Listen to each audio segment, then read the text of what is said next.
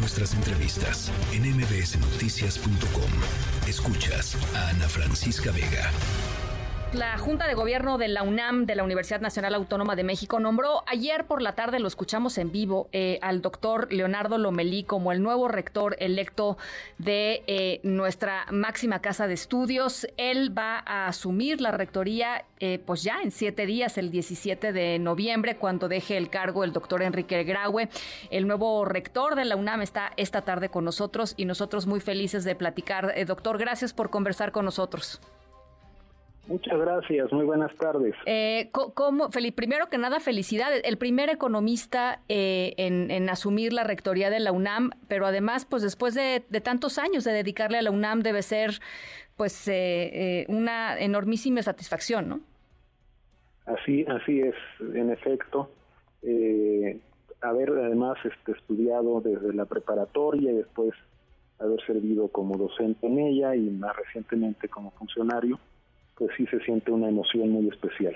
Eh, ayer lo decía, eh, doctor, en eh, su primera intervención, el proceso mediante el cual la Junta de Gobierno de la UNAM decidió pues elegirlo a usted como rector.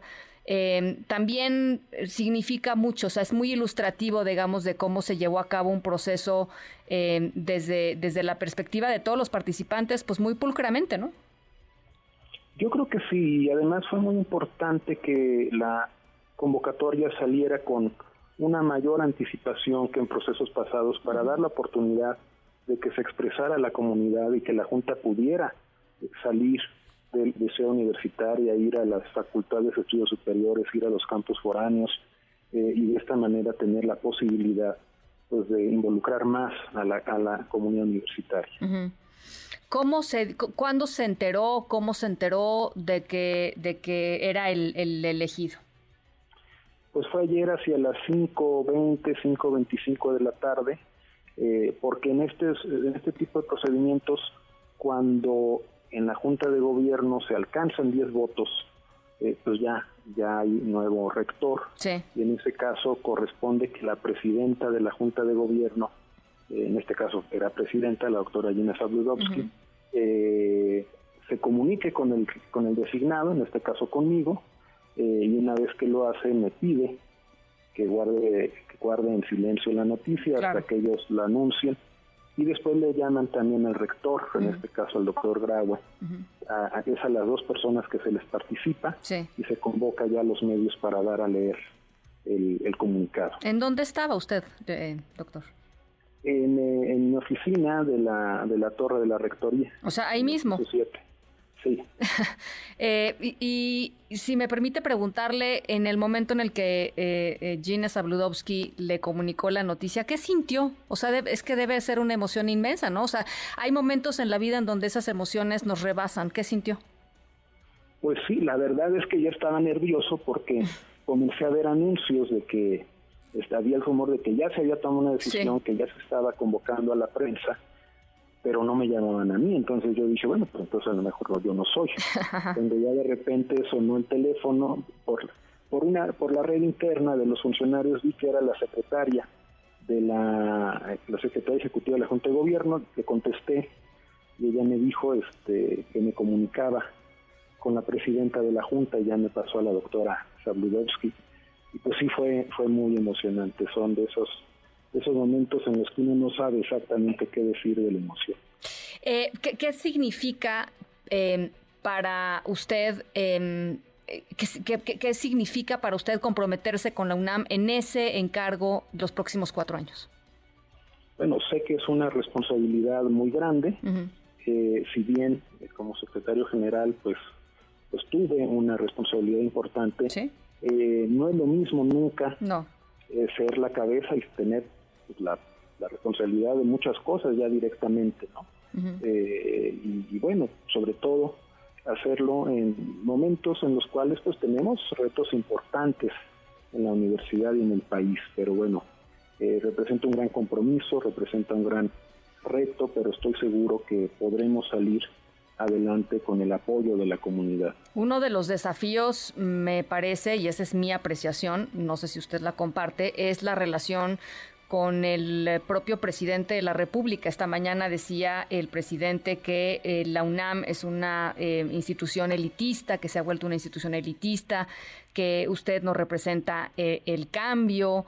Que, mm, que, pertenece a un grupo que no se opuso en su momento a las políticas neoliberales. ¿Es un desafío el diálogo con, con el Ejecutivo Federal?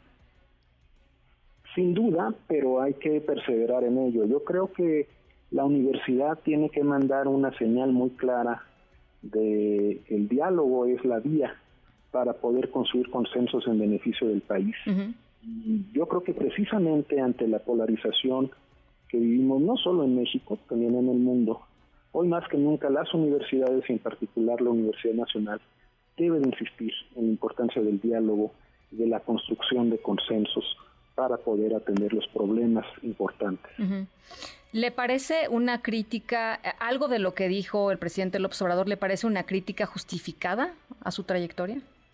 O sea, ¿qué, qué, de, la, qué de lo que dijo le, le parece que, que, que, vale la pena considerarse?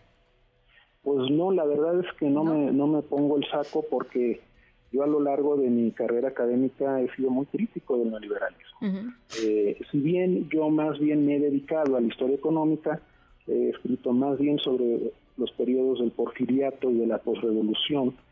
Sí he escrito algo sobre los años que van de los años 70 hasta principios de este siglo, que es justo cuando comienzan a se da el cambio hacia las políticas neoliberales a partir de los años 80, y yo he sido crítico. Eh, además, hay una tradición intelectual en la Facultad de Economía que fue crítica del neoliberalismo. De hecho, fue uno de los primeros lugares en los cuales se advirtió sobre los riesgos de este modelo cuando todavía ni siquiera se generalizaba el término. Hoy, hoy pues ya es ampliamente este, utilizado y, y, a veces cuando, se abusa de los términos muchas veces terminan de perder su significado original. Pero en principio de los 80 hubo eh, varios libros, bueno, algunos muy, muy relevantes en donde se advertía ya de la aparición de esta tendencia cuando estaba apareciendo precisamente en los países desarrollados como el Reino Unido o Estados Unidos. Sí. Sí.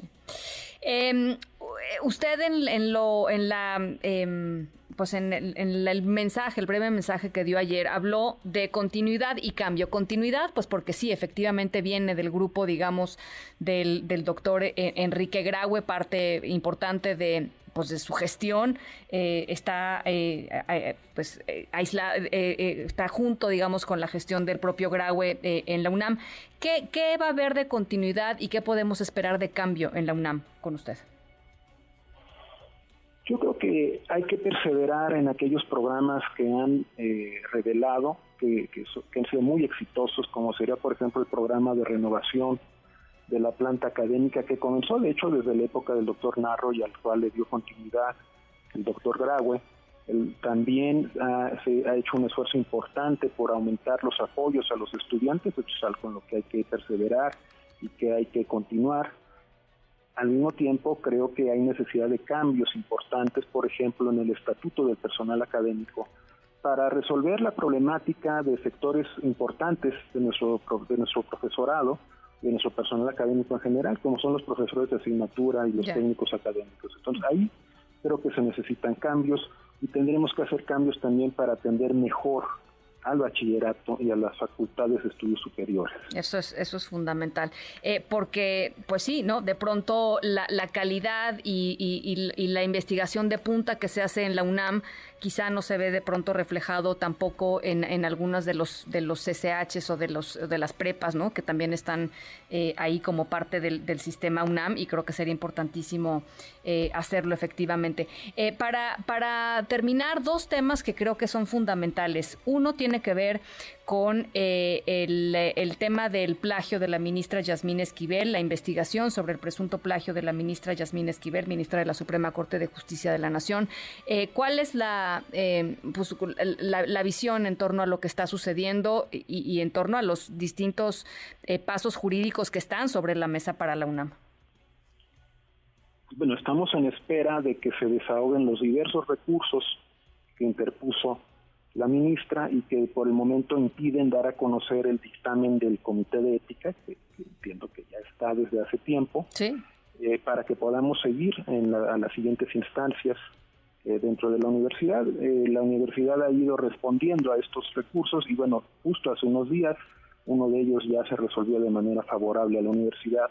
Esperamos que así sea con los demás recursos que todavía están pendientes pues, para que podamos dar a conocer la opinión del Comité de Ética y podamos dar los siguientes pasos. Ya. O sea, hay compromiso, digamos, por seguir en el rumbo en el que en el que iba ese tema. Así es.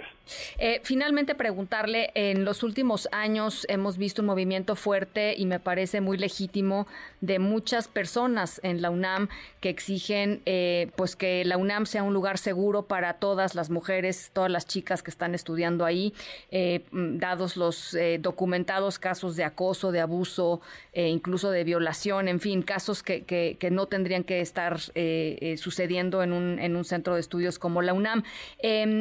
Hay, hay quienes critican, o sea, hay quienes dicen, a ver, hay protocolos y qué bueno que se han empezado a aplicar los protocolos, pero hay quienes dicen, esto es todavía muy lento, o sea, la justicia no está llegando los, o las acciones no están llegando tan, tan pronto como tienen que llegar para evitar que haya estos casos de acoso, porque todavía están ahí.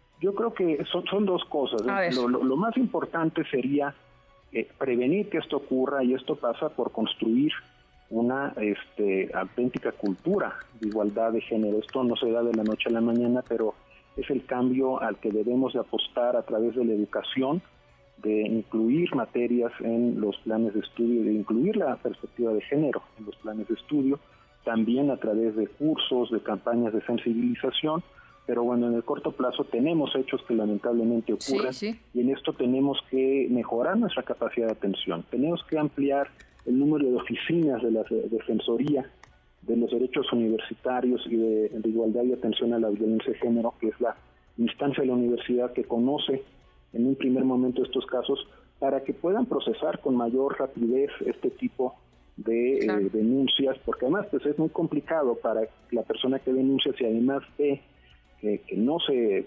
procesa eh, rápido, pues se desanima y entonces si al final desiste, pues se, genera una frustración y se genera impunidad, que esto pues genera un círculo vicioso que, expresa también la indignación este, con la que al final de cuentas se, han manifestado las protestas. Entonces tenemos que mejorar la atención, tenemos que introducir también medidas cautelares para proteger a las víctimas y tenemos que introducir también en las demás instancias que participan ya de los procesos de sanción, como el Tribunal Universitario, una perspectiva de género. Bueno, doctor, pues yo le agradezco muchísimo. Vamos a estar eh, pues muy pendientes de, de, la gestión, eh, asumiendo el 17 de noviembre, y le agradezco de veras estos minutos para la audiencia de MBS Noticias. Muchísimas gracias.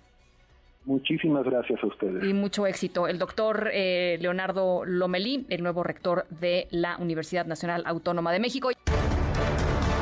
MBS Noticias.